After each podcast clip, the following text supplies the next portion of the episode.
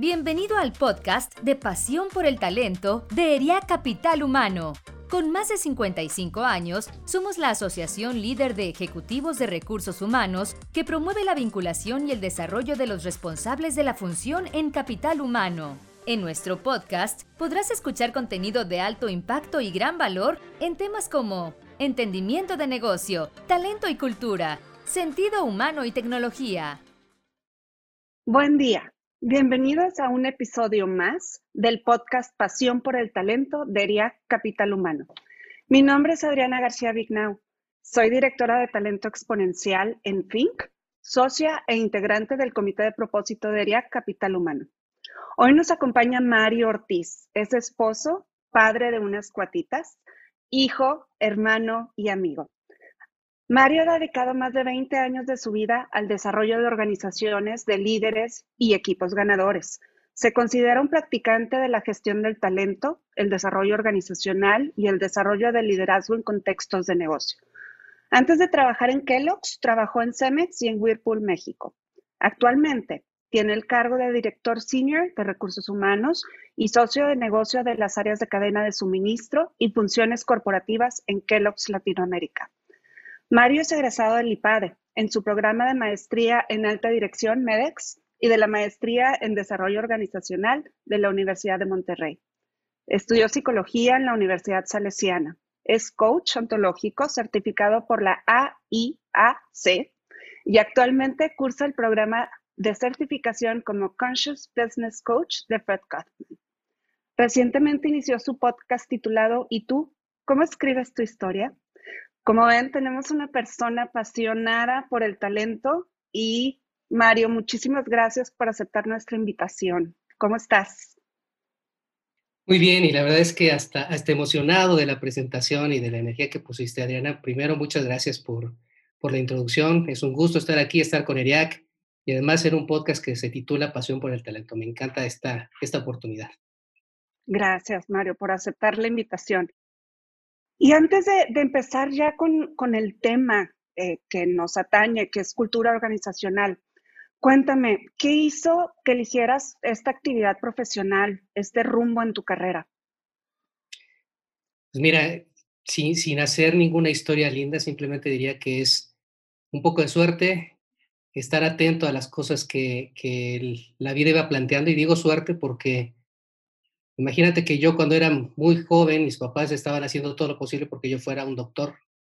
Jugando básquetbol, eh, hay, un, hay un accidente, eh, una persona con la que, un contrincante, digamos, estaba teniendo una, una fractura expuesta. Cuando yo estaba ahí frente, eh, lo, primero que hice fue quitarme de ahí y decir, mm, estoy en el momento de decidir si iba a ser o no médico. Ahí me di cuenta que de plano eso no era para mí. Y entonces, aún así, pues seguí adelante con la carrera de psicología y también tuve la suerte de experimentar lo que no me gustó y encontrar lo que sí me gustó, que fue el área, el área laboral, el área organizacional, descubrir cuál era el, tipo de trabajo, por ejemplo, que hacían algunos consultores alrededor de tratar de, construir equipos ganadores y, la verdad es que eso, eso me, apasionó, me abrió mi curiosidad y, de ahí ya no, me, ya, ya no me solté desde el cuarto semestre de la carrera y desde ahí, desde ahí ha sido una carrera linda en diferentes empresas donde he aprendido muchísimo y, yo te diría otra vez, suerte que encontré lo que no para después descubrir qué sí era lo mío y, lo mío es estar en esto. Buenísimo. Y sí, ya nadie te para ahorita, llevas un camino bastante andado con muchos aprendizajes y lo maravilloso es que compartes esos aprendizajes. Pues definimos, con mucho definimos la cultura organizacional como, como un conjunto de percepciones, de sentimientos, actitudes, hábitos, creencias, valores, tradiciones, todo lo que interactúa dentro y fuera de los grupos que existen en todas las organizaciones. Mario, para ti, ¿por qué es tan importante hablar de cultura organizacional? Mira, yo estaba, estaba meditando sobre ese tipo de preguntas y, primer cosa me encontré otra vez con el queridísimo Edgar Shane, ¿no? y, él decía que, sin ser simplista, él, decía, a ver, la, la, cultura organizacional es como, como la personalidad en una organización o como la personalidad en un ser humano. ¿Y, para qué te sirve la personalidad? para enfrentar los retos que se te plantean, eh, para poder eh, hacer frente con inteligencia, con decisión, con agilidad. Entonces, imagínate que, en un mundo como el que hoy estamos, con, tanta, con tantos cambios, con tanta disrupción, con, lo que está sucediendo ahora eh, en, el, en, el, mundo y con las dinámicas de organización que eso impacta, pues culturas fuertes han resuelto muy bien y han aprendido un montón de lo que significa vivir y trabajar en un entorno de pandemia. Culturas débiles y, a lo mejor está mal que yo pues le, ponga algunos motes al, término cultura, pero, pero también es claro que es muy evidente cuando, cuando una cultura va en contra de su propia razón de ser como organización, pero además en un, en un momento en donde lo que se requiere es eh, un, liderazgo fuerte, una cultura que te invite a ser más, a, a innovar y a ser ágil. Entonces diría, diría que hoy es más relevante que nunca.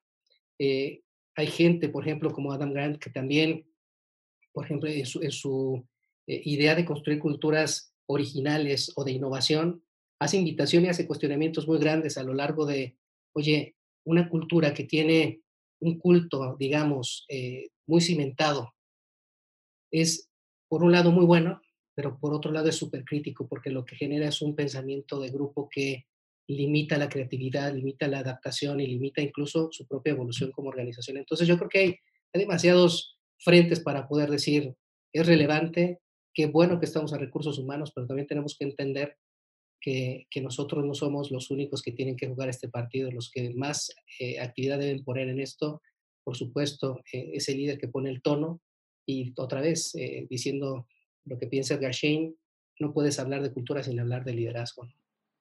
Totalmente. Me encantó eso que compararas a la cultura organizacional con, la personalidad, ¿no? Porque pues la personalidad está compuesta por el carácter y el temperamento, entonces tiene que ver con las cosas que heredamos y con el medio ambiente. Entonces es, es una analogía fabulosa. Y entonces esto me lleva a preguntarte, porque muchas veces se pueden confundir los términos. ¿Cuál es la diferencia entre una cultura organizacional y un ambiente laboral? Mira, yo como yo lo entiendo, la cultura organizacional es, digamos, el, gran tema, ¿no? Y el ambiente organizacional en este caso es cómo socializas dentro de la compañía, ¿no? Si, si otra vez nos reflejamos al tema de que la cultura se refiere a la personalidad de la organización con sus creencias, sus valores, sus normas, bueno, la forma de, interactuar, de socializar y de decir que tenemos un ambiente positivo, eh, bueno, tendría que ver con, pues sí, pasárnosla bien y a gusto, ¿no? Lo, que, yo, lo que yo digo es que, nuevamente, el, el, ambiente organizacional es la manera en la que socializamos, puede ser cordial, puede estar bien, es un síntoma de una cultura, como sea ella, pero la cultura organizacional todavía tiene muchísimas más cosas, ¿no? Tiene, pues, cómo reconoces, cuál es tu proceso de reconocimiento de, en, en cuanto a un reward system, tiene, pues, cómo se comportan tus líderes, y la otra parte es un pedazo de tu cotidianidad, de tu día a día. Por supuesto, es una expresión de la cultura, pero no es todo. Pasando ya a Kellogg's, hablando de la cultura en Kellogg's, ¿qué crees que destaca? De, de, de qué factores son más relevantes para poder promocionar la cultura organizacional en Kellogg's? Pues mira, antes de, antes de, responderte así a bote pronto lo que, lo que es la cultura, que lo pediría también otra cosa que es muy relevante como contexto general.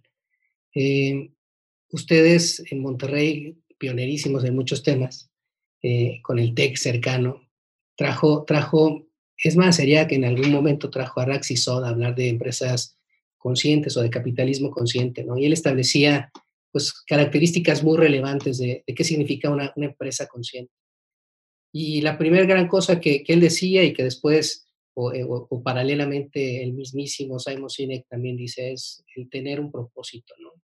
Un propósito claro que inspira a las personas para que las personas se conecten con ese bien mayor y entonces así caminemos. Yo te podría decir primero, y, en ese marco de, de, referencia, que, que Kellogg hace un mes liberó su nuevo propósito como compañía, que la verdad es que a muchos de nosotros nos encantó, si bien el anterior era, lindo, este también es muy, es muy lindo y tiene palabras que, que conectan. Todavía falta hacer la introyección de eso, pero refleja mucho de quiénes queremos ser. Y, lo quiero leer para no equivocarme, porque todavía no me lo aprendo, insisto, es hace un mes, el, CEO de la compañía, Steve eh, nos decía, a ver, ¿cuál es nuestra visión y por qué es tan importante? Y decía, bueno, nosotros aspiramos ver un, un mundo bueno y justo, donde las personas no solo estén alimentadas, sino realizadas y satisfechas. Cuando, cuando yo digo, ¿sabes qué? Yo también quiero ver un mundo bueno y justo, yo también quiero ser parte de eso, ¿no? ¿Y cuál es nuestro propósito? Nuestro propósito es crear mejores días y un lugar en la mesa para todos, a través de nuestras marcas y alimentos de confianza. Para mí eso, la verdad es que, que conecta mucho con quienes somos como organización. Si bien hoy está articulado diferente, te diría que, que la diversidad y la inclusión para nosotros es muy importante. Te diría que lo que puede estar caracterizando a nuestra organización es que y así lo platico, si me lo preguntan en una entrevista, o alguien que yo estoy entrevistando para una posición, oye Mario, ¿qué es, qué es lo diferente en qué? Y, yo digo dos cosas. Primero, y, aunque suene cliché, diré que hay grandes personas y excelentes profesionales, las dos cosas. Eh, cuando yo pienso en, grandes personas es personas humanas, personas sensibles, personas que ponen en el centro a las personas y el cliente. Eh, por supuesto, no somos perfectos, pero pero hay una gran intención y de hecho hay un valor eh, de, dentro de nuestra compañía que es asumimos intenciones positivas. Si nosotros tenemos que hacer algo, algún reto, ese valor viene con nosotros.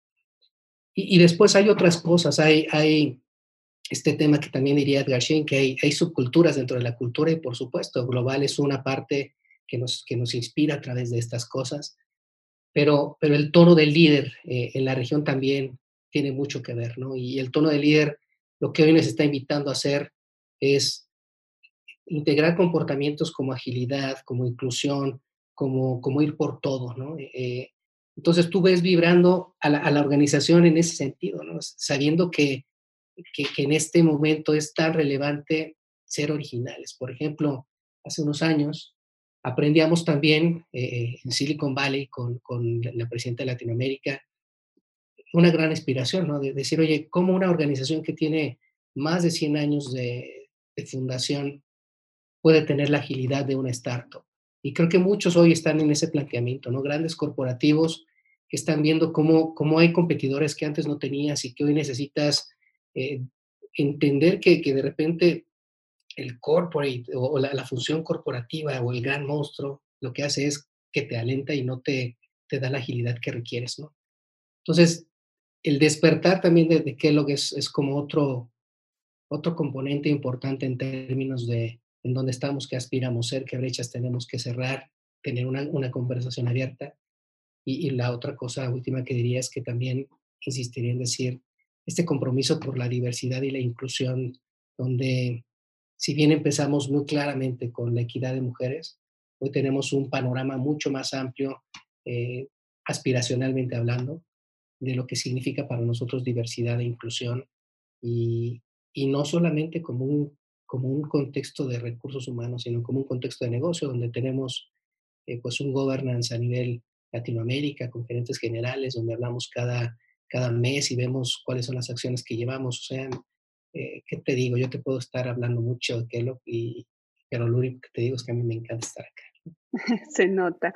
Y sí, lo que dices de la inclusión y diversidad, pues que no sea solo por cumplir una cuota, ¿no? O sea, que realmente haya un sentido detrás y, y que las personas que estén incorporándose o formando parte de ese gobierno, pues realmente agreguen valor, ¿verdad?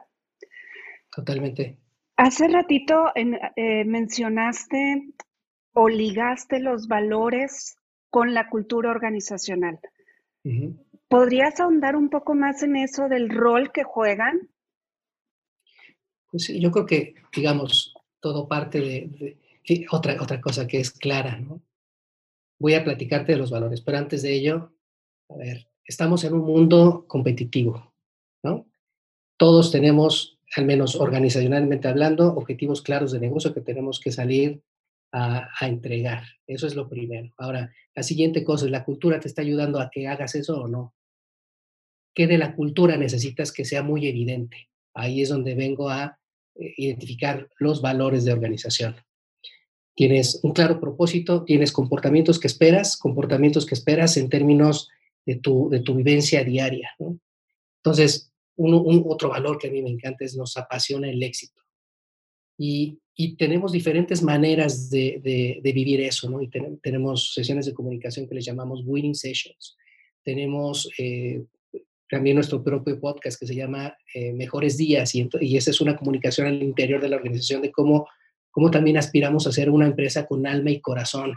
Y, y, honestamente dirían, oye, es que eso es muy cursi. Y sí, quizá, pero para muchos de nosotros, por supuesto, nos conecta con, con la visión de querer entregar mejores días, con, con, con, esta pasión de también que tenemos otros valores, nuestra pasión por nuestras marcas y alimentos, ¿no?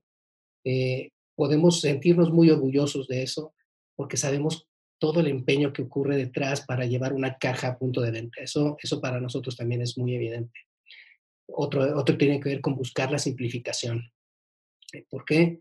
Porque sabemos que tenemos que ir con, y ser muchos, mucho más ágiles. Entonces yo creo que cuando tú tienes claridad de valores, tienes una, una, una, dirían, tu estrella norte, ¿no? Que te impulsa a decir, voy a, voy a hacer este trabajo con esta intensidad, sabiendo que el cómo es importante. Y entonces, ¿cómo hacemos también para, para darnos cuenta que el cómo es importante? Una vez que tenemos, por ejemplo, conversaciones de desempeño, sí somos muy enfáticos en qué padre que eres un excelente director de ventas, pero qué mejor que lo haces construyendo una organización, capacidades y siendo un role model de los, nosotros somos muy, pochos, como en muchas organizaciones decimos key values, ¿no? de los valores Kellogg. Eso para nosotros es el mejor nivel de desempeño.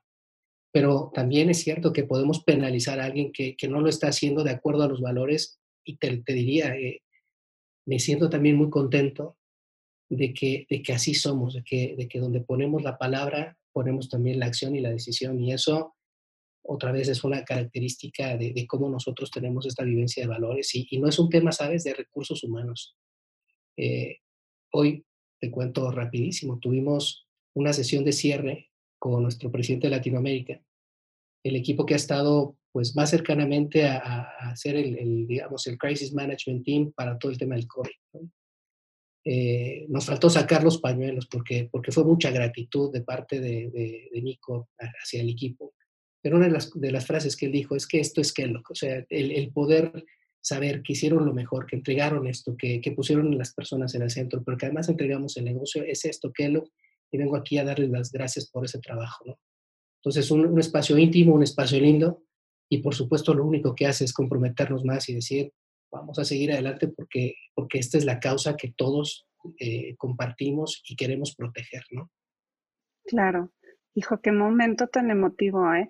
Y sí, me, me muestra que tienen los valores como tatuados en, en, en ustedes.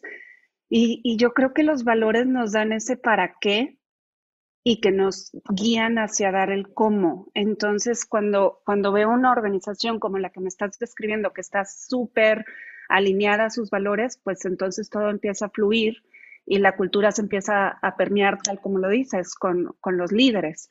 Sin embargo, sabemos que a veces eh, hay promotores y hay detractores en la cultura organizacional. Y preguntando específicamente cuáles son algunas mejoras en avances tecnológicos que se han generado bajo este tema. A ver, voy a, eh, ver si, si entiendo bien la pregunta. Por supuesto, hay promotores y hay detractores de la cultura y eso, eso sucede y también hay momentos de organización donde es más evidente quién es quién en eso, ¿no? Y, y cuando vives una transformación, eh, lo notas, cuando vives ahora un momento de pandemia, lo notas. Lo, lo padre ahora es que, que, lo que hemos notado en el momento de pandemia es que hay más líderes, independientemente del rol, mostrándose, ¿no? Mostrándose con todo eso. Ahora, eso, eso cómo ha impactado nuestras decisiones en cuanto a tecnología, yo regresaría a decirte, a ver, que lo que es una compañía de, de tradición de años y, y, tiene una aspiración, sí, de, de, de infundar mucha más agilidad. ¿Por qué? Porque tienes que mover una organización de nuestro tamaño, no somos, la, no somos FEMSA, no somos CEMEX en términos de, de, de tamaño de, de, compañía, pero somos una, una, compañía grande que tiene pues tradiciones, que tienen eh, maneras de trabajar. Ahora, ¿qué tenemos que hacer? Claro, meternos a la transformación digital. ¿Y eso qué te reta? Te reta eh, pues las capacidades que hoy tienes en términos de organización, las competencias que hoy quieres ver mucho más, y, y, hemos empezado la jornada ya hace un par de años, eh, atendiendo procesos, por ejemplo, como cómo es que haces tu planeación de la demanda, ¿no? Eh, y donde pones machine learning pones algunas consideraciones que, que antes no tenías, incluso inteligencia artificial o algunos modelos así. La pregunta que tienes inmediatamente es, oye, ¿el equipo y la cultura está en el momento para adoptar esto lo más rápido posible? Hay quien dice que sí, hay quien dice que no. Nos, nos, tomó más del tiempo que queríamos, pero también porque, porque apenas estábamos descubriendo el tema, ¿no? Y una de las cosas aquí en, en Kellogg también es, eh, hay, un, hay, un, hay un valor relacionado con la humildad y el hambre por aprender. Podemos decir, no sé, podemos ir con un tercero, pero tenemos que seguir avanzando en el camino. Eh, ahí también te das cuenta de, en un proceso de cambio, quiénes son los que te acompañan y quiénes son los que no. Y entonces hemos tenido que ir jugando con eso, haciendo iteraciones, entendiendo los procesos. Hay gente muy experimentada acompañándonos en el cambio y gente de recursos humanos también muy, muy, muy eh, metida ahí para, para acelerar esto. ¿Cómo, ¿Cómo han logrado que los colaboradores en Kellogg's se apropien de esta cultura organizacional para, para principio de o o sea, todos somos parte de el cambio.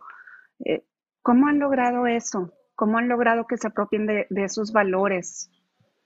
Pues mira, te, diría que, había hace unos 10 o 15 años, yo tengo apenas 9 años, eh, hay, muchas, hay, muchas eh, cosas, entre ellas todos se acuerdan del momento de lanzamiento de los key values porque hubo, hubo un CEO que arrancó siendo vendedor en México, no, era, no es mexicano, eh, y terminó siendo el secretario de Economía, de, no sé si en la administración de, de George Bush, por ejemplo. ¿no? Eh, él fue de los impulsores de esta, de esta cultura de trabajo, ¿no? de, de, la cultura de trabajo de valores. Entonces, eso fue algo, digamos, icónico en, en la compañía, por, por su trayectoria profesional, por el ejemplo, eh, después lo invitaron recientemente a dar otra charla y decir, es que yo estoy convencido que que es el mejor lugar para trabajar y bueno, no sabes cómo vibró toda la compañía. Ahora, después de eso tienes muchos, muchos líderes contagiados con ese tema y, más allá de los trainings y más allá de eso es, tenemos líneas de ética, tenemos conversaciones abiertas, eh, tenemos grupos sociales que también nos ayudan con la causa de diversidad, pero por supuesto a través de la vivencia de valores, ¿no? Y toda la parte que ha sido este año 2020, donde verdaderamente nos hemos, nos hemos enfocado mucho a, sí, cuidar a nuestros clientes, pero por sobre todo cuidar a las personas que hacen el negocio con nosotros y que hacen el trabajo con nosotros con una gran intención, donde, donde realmente ponemos el corazón y, y, nos duele si alguien se contagia, pero también eh, estamos haciendo todo lo posible, como muchas empresas, y, y, yo así lo reconozco, no somos los únicos, pero lo que sí reconozco es eh, la camaradería, sí reconozco que, lo que, que, sabemos que podemos descansar en el otro. Entonces, esos ejemplos son muy claros, ¿no? Y tenemos constantemente mediciones, y me vuelvo a poner en, dos grandes procesos de la compañía, la revisión de talento y el performance management. En revisión de talento, Tú puedes ser un superstar con dos MBAs y lo que tú quieras. Pero si no, eh, si no vives y, no reflejas los valores de Kellogg, no, no te vamos a poner como un alto potencial. O sea, no va a pasar. Lo mismo no va a pasar si tú eres el, el, el que quiere ir por todas y, y entonces eh, tienes grandes números de ventas, pero realmente no hiciste lo que tenías que hacer para, por tu equipo, por tu organización, no va a pasar que tengas el mejor bono. O sea, hay mucha congruencia, muchísima congruencia. Por supuesto, hay casos y hay excepciones y hay críticas. Yo no quiero decir que esta compañía es una compañía perfecta porque creo que no la hay, o sea, ni siquiera las tecnológicas, ¿no? No, no por no decir ningún nombre, pero, pero hay mucha congruencia en, en, en sistemas, en procesos, en manera de liderar. Entonces, ejemplos sobran, por ejemplo, ah, te voy a mandar, te voy a dar otra, ya me ya tengo esta pasión por el talento, a mí me, me encanta. Dale. Pero, pero imagínate que también tienes gerentes generales con, una, con, una gran, con un gran sentido de competencia, pero también con un gran sentido de saber que hay un bien mayor. Y tienes al gerente general de México hablando, sí, de, de la, del propósito, pero también hablando de temas como en México nos vamos a reinventar. ¿no? La regulación está cambiando y el llamado al, al mejor, al, al, negocio que hoy es más importante en Latinoamérica, que es México, es reinventarse y lo han hecho extraordinariamente bien. Eh, entonces, está, eh, está, esa parte de ahí. Tienes al otro gerente general en, en Pacífico, donde, donde están teniendo también un excelente año. Bueno, su, su, su pensamiento, su manera de vivir, los valores y, de integrar a su equipo se llama la conquista, ¿no? Y es cómo van a conquistar este nuevo territorio, porque acaban de transformarse de ser solamente Bogotá y Guayaquil a tener una, una región mucho más amplia, Pacífico, y es, bueno, ¿cómo van a conquistar ese nuevo territorio? ¿Cómo van a ir por todo? Y cómo no van a dejar nada en el camino, es decir, asumir este, este papel de, oye, el winning mindset lo vamos a hacer nuestro, pero lo vamos a articular de la forma en la que haga sentido para, para nuestro país o para nuestra región. Y eso, eso es lindo en esta, en esta organización también. Claro. ¿Cómo crees que, este orgullo y esta pasión que se contagia en, todas las personas que están eh, colaborando en Kellogg's, cómo impacta en el negocio? Pues impacta de manera relevante y, no podría decir solamente que es por, por esto, hay muchas cosas, pero mira, el, negocio de México, reinventándose y con las cosas que se hicieron en el pasado, lleva un récord de más de 19 trimestres ganando, ¿no? llegando a sus metas y sobrepasando sus metas. ¿Sabes qué? Qué padre contar una historia completa de talento, cultura, liderazgo, procesos, estrategia, todo esto está pasando allá. Hoy, a nivel Latinoamérica, también podemos decir, nos sentimos orgullosos por los resultados que estamos entregando en medio de un momento tan duro como el que estamos viviendo ahora. Eh, pero también donde, donde se refleja crecimiento, donde se refleja, eh, por supuesto, cansancio, y, pero además la, la, la oportunidad de decirlo sin sentirte mal, ¿no? Eh, porque sabes que ahí hay alguien que te va, que te va a acompañar o alguien te va a escuchar, te va a echar un telefonazo y te va a decir, no te preocupes, no estás solo en esto. Eh, entonces, yo, yo, te diría, se refleja en tus resultados, se refleja, por supuesto, por supuesto, se refleja en tu ambiente laboral, eh, se refleja en el talento que vas a estar creciendo y en los retos que quieres asumir. Tenemos un, presidente de Latinoamérica que, que nos reta y, nos dice, sí, ese dulce, está muy rico, celebremos con este dulce y que creen, vamos por más. Y, la gente quiere ir, ¿no? Claro que también la gente nos dice, oigan, oigan, está muy bien, el ritmo es muy acelerado y así es el ritmo de los negocios y creo que no va a cambiar. Importante es asumir como líderes que debemos entender cuando la maquinaria se cansa de más, ¿no? Y, ahí es donde también estamos eh, nosotros trabajando mucho en eso. ¿Cómo, cómo le han hecho en, en este tiempo de, de, pandemia para seguir promoviendo esta cultura organizacional y, y esta cercanía con los colaboradores? Mira, el, equipo de talento, eh, el equipo de comunicación ha hecho una excelente mancuerna con el líder primero. El líder hoy, a nivel Latinoamérica, diría, está preocupado muchísimo por mandar las señales correctas y entonces crearon un marco de referencia que se llama Cultura Ganadora, ¿no? donde, donde este año hicieron un, evento muy, muy, muy relevante para todos nosotros, nos conectaron a todos a nivel Latinoamérica y, trajeron exponentes, trajeron eh, un DJ, trajeron un grupo musical, pero para hablar de esas aspiraciones que teníamos en medio de un entorno complicado.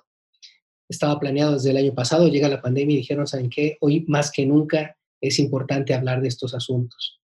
Y entonces tienes a un equipo de liderazgo comprometido con esos temas de entrada.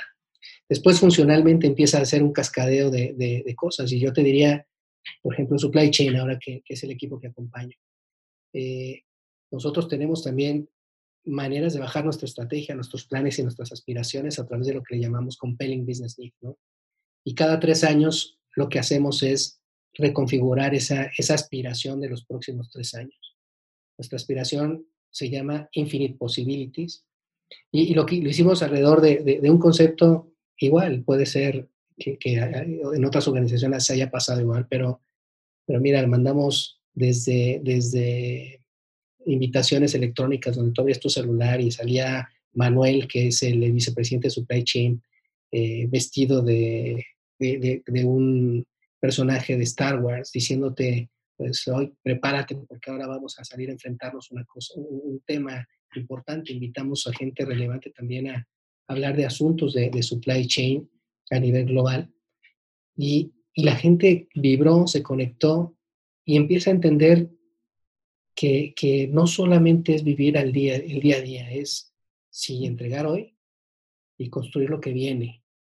Entonces, eso es por, por decirte supply chain, pero el Business Unit de México, el Business Unit de Pacífico, el de Brasil, el de Brasil lo ha hecho también extraordinariamente, eh, es asumir que como líderes somos amplificadores y gestores de la cultura. No, no, te, no te puedes quitar de ese, o sea, no puedes quitarte de ahí, porque si solamente otra vez tú estás en una organización donde Mario, aquí están las llaves de la cultura, tú manejas porque eres el DRH, yo les digo, ¿qué crees? Yo soy tu copiloto, yo te regreso las llaves del coche porque tú eres el líder. Yo voy a hacer mi rol como líder de recursos humanos para mi equipo de recursos humanos, pero voy a ser tu asesor y te voy a acompañar en donde tengamos que hacer las cosas correctas en beneficio de tu negocio, en beneficio de la función que tú lideras hoy. Entonces, antes sí era muy, muy tentador, ¿no? ¿Quién, ¿Quién es el que gestiona la cultura aquí? Sí, el DRH, ¿no? Yo, yo, yo no lo compro así y, y creo que eso es lo más padre, cuando ves a un, a un líder hablando de diversidad o asumiendo los roles de voy a desarrollar personas o metiendo el hombro por alguien que se equivocó, dices, eso es nuestro trabajo. Definitivamente, es, ese es el gran cambio que yo he observado últimamente en las organizaciones, ¿no? Antes era Recursos humanos hace la cultura, recursos humanos promueve los valores, recursos humanos es el que capacita.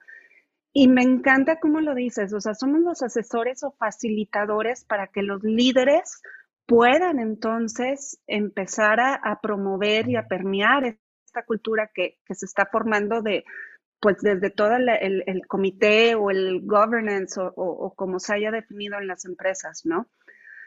Y ahorita decías que, que mucho de la clave para que esto suceda es, es la gente, es el talento que tenemos. ¿Cómo identifican a la gente que de manera, eh, que de manera no formal, porque no es un líder, pero te ayuda a influenciar y a generar esa cultura que tú quieres en la empresa? Mira, yo, yo aquí creo que, los grupos sociales o, los resources groups que tenemos para, para construir diversidad e inclusión eh, es, un gran, eh, es un gran aliado en esto, porque, porque la diversidad y la inclusión tiene mucho que ver con nuestra cultura de, valores, ¿no? Tiene mucho que ver ahí. Entonces hay voluntarios y hay, por supuesto, hay comités y estos comités lo que hacen es invitar voluntarios. Los voluntarios se anotan y prácticamente todo el año están haciendo cosas. Y tienes hoy muy bien cimentado WOC, que es Women of Kellogg, ya tiene creo que cinco años, tiene cinco años eh, en Latinoamérica y han pasado cosas muy lindas ahí y, y, hay cada vez más personas interesadas en el tema. Tienes también, por otro lado, Young Professionals. Eh, digamos, la mitad de nuestra organización son mujeres, la, mitad de nuestra organización resulta también que son millennials. Y, y hacía todo el sentido tener también este grupo, ¿no? Young Professionals que están ávidos de, de, compartir sus opiniones, de explorar nuevas maneras de trabajo, etcétera. Tienen, tienen también un lugar para, para construir la cultura que ellos quieren. También tenemos K-Pride and Allies, que es todo, todo el grupo de LGBT. ¿Por qué? Porque entendemos que la diversidad es todo. Y hay muchos voluntarios también aliados ahí que, que nos, nos enseñan que el talento es lo más importante, lo demás es secundario. Eh, y, y, a partir de eso tenemos, llegamos a la, idea también de, oye, tenemos que hacer una, una declaración grande de lo que significa diversidad e inclusión para nosotros. Y por eso empezamos con un comité de diversidad e inclusión, donde tuvimos además diferentes pilares. Esos pilares están construidos con voluntarios, a quienes identificamos, por supuesto, líderes que, que, influyen, que viven los valores, que cuando lanzas una, una cosa en la empresa son los primeros en participar, que cuando se paran al frente y dicen lo que tienen que decir, lo dicen con pasión y además tienen buenos resultados, entonces les dices, oye, hoy hablemos de movilidad social, queremos hablar de movilidad social en la compañía e integramos un grupo de trabajo alrededor de esos temas. También tienes mujeres muy valientes que dicen, ¿sabes qué? Yo quiero hablar de discapacidad porque hoy mis, yo tengo un par de, o sea, mis hijos tienen discapacidad y tengo que hablar de esto y tengo que ver que, mi, que la organización que tanto quiero va a, ir, va a, va a acelerar ese, esa jornada de trabajo. Entonces, por un lado tenemos esa parte. Por otro lado, hay, hay gente que, que, tiene simplemente el deseo de participar y, no le quitas la, oportunidad de, oye, ¿quieres participar? ¿Quieres construir lo como un mejor lugar para trabajar? Órale, dale, o sea, aquí estamos para, para contribuir y eso, eso es lindo. Los, los, grupos o los comités cuando, cuando se forman, ahorita que decías, oye, yo tengo una inquietud porque tengo un hijo discapacitado, porque estoy viviendo este, ¿son, son comités que se mantienen o son como células que se forman para tratar y luego se disuelven y se pueden formar otros grupos? ¿Cómo, cómo es eso? Mira, ahorita, ahorita como lo tenemos en cuanto a grupos sociales, son grupos que se mantienen y lo que cambian son los liderazgos. ¿Ok? Eh, digamos, antes había, eh, estaba María Esther Torres, directora de recursos humanos al frente de WOC, después cambiará a otra persona. Y, y, el punto es que eso también es una plataforma de exposición para quienes quieren eh, pues trabajar en función de, una causa que para ellos les apasiona o les mueve. Entonces eso en cuanto a, en cuanto a los grupos sociales. Los pilares, los pilares, por ejemplo, sí están designados. El presidente de Latinoamérica dice, oye, tú eres el CFO, ¿qué crees? Te toca trabajar con Young Professionals. Y este año tú vas a ser el sponsor de, este, de esta iniciativa y después integra abajo un equipo, igualmente abajo ya son voluntarios. Eh, sí acompaña recursos humanos y lo que trata es articular, si yo soy el del pilar de, jóvenes, y aparte está el grupo social, que es el de empleados que trabaja con Young Professionals, es a ver cómo, cómo hacemos algo más eh, grande juntos. Y, yo creo que esa dinámica es la que nos está eh, ayudando a, a, entender si estamos enfocados, si estamos desenfocados, si, si estamos yendo a la velocidad que queremos ir. Pero, pero te diría, esos son los canales donde nosotros encontramos a las personas que quieren ayudarnos a, generar una mejor cultura en la compañía. No cabe duda que Kellogg's es una empresa enfocada o centrada en su talento y, todo lo que me has platicado y, los ejemplos que me has compartido, pues muestra eso, ¿no? Muestra que cuando le dedicas el tiempo a formar tu cultura organizacional, con pilares, como dices, con valores bien definidos, todo fluye, ¿no? Mario, ya así para ir cerrando, eh, yo podría seguir platicando contigo tres horas más, pero sí tenemos un cierto límite de tiempo. Entonces, Mario, ¿qué le recomendarías a, esos jóvenes? Así ahorita como, mencionabas al grupo de jóvenes ¿Qué les recomiendas a, quienes se encuentran iniciando o que tienen poquito de haber empezado a trabajar en recursos humanos? Qué linda pregunta. Eh, ¿Qué le recomendaría a personas jóvenes en este path de recursos humanos? Primero, que no se olviden del negocio. Primero es el negocio antes que la función. Entonces, si tú entiendes bien el modelo de negocio, la aspiración que tiene el líder para, eh, para el que trabajas, incluso si no tienes una posición hoy eh, de, dirección o de gerencia. A ver, mi invitación siempre a los jóvenes es, entiende el negocio, trata de situarte en los zapatos de, de esa persona que está arriba, busca ver un poco más ampliamente y después sé impecable en tus contribuciones. Les diría, acuñen el término contribución como una forma de trabajo a veces se nos olvida y entonces lo primero que hacemos es caer en la tentación de los, de los slangs, de las modas. A ver, es negocio, es contribución e impecabilidad en tus entregables. Por supuesto, hay muchas cosas alrededor de las, de las nuevas maneras de trabajar, de la tecnología que va a acelerar que los cambios organizacionales se den, que un joven va a poder educarnos a muchos de nosotros a que eso suceda. Yo diría también aprovechen sus habilidades. Muchos jóvenes hoy son grandes comunicadores y eso es algo que en este momento se requiere. Ya sea si puedes hacer reverse mentoring con algún líder, no te pierdas la oportunidad de hacerlo. Y la, última invitación que diría es, busca desde temprana edad hacerte preguntas profundas de las cosas que quieres lograr para ti y, para, y lograr impactar en el negocio en el que estás participando. No te pierdas esa oportunidad. Maravilloso consejo. Muchas gracias, Mario, que nos hayas compartido tus experiencias y, todo para ayudarnos en, estos procesos de mejora del capital humano. Muchas gracias también a toda la audiencia que nos escucha. Y pues los esperamos en el siguiente episodio de Pasión por el Talento. Gracias, Mario. Gracias, ERIAC Capital Humano. Gracias. Gracias por habernos escuchado. Te invitamos a seguir nuestro podcast en Spotify, Apple Podcast y Google Podcasts. También puedes seguirnos en nuestras redes sociales. Encuéntranos como ERIAC Capital Humano. Te esperamos en el siguiente episodio de Pasión por el Talento.